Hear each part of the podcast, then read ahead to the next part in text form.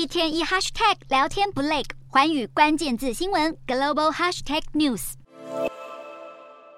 高举中国国旗，呼喊着抗议口号。蔡英文总统这次到美国展开过境外交，前前后后不断引来亲共人士和中国当局的言语胁迫。如今，蔡英文和美国众议院议长麦卡锡正式会面后，中国各部门马上群起发表声明抨击，包括中国外交部和国防部都指出，坚决反对任何形式的美台官方往来，并敦促美方停止歪曲、掏空一个中国原则。中国全国人大外事委员会则痛批，麦卡锡作为美国政府三号政治人物，却无视中方抗议和蔡英文会面，严重违背美国对中承诺。中共中央台办也严厉指控蔡英文过境美国是民进党推动台美勾连、以美谋独的挑衅行为。就在蔡英文和麦卡锡会面前夕，中国福建海事局五日宣布，将出动国内大型巡航救助船“海巡零六”，展开为期三天的台湾海峡中北部联合巡航巡查专项行动，针对两岸直航货船、施工作业船等实施现场检查。虽然中国媒体的相关报道都没有提及在洛杉矶登场的蔡麦会，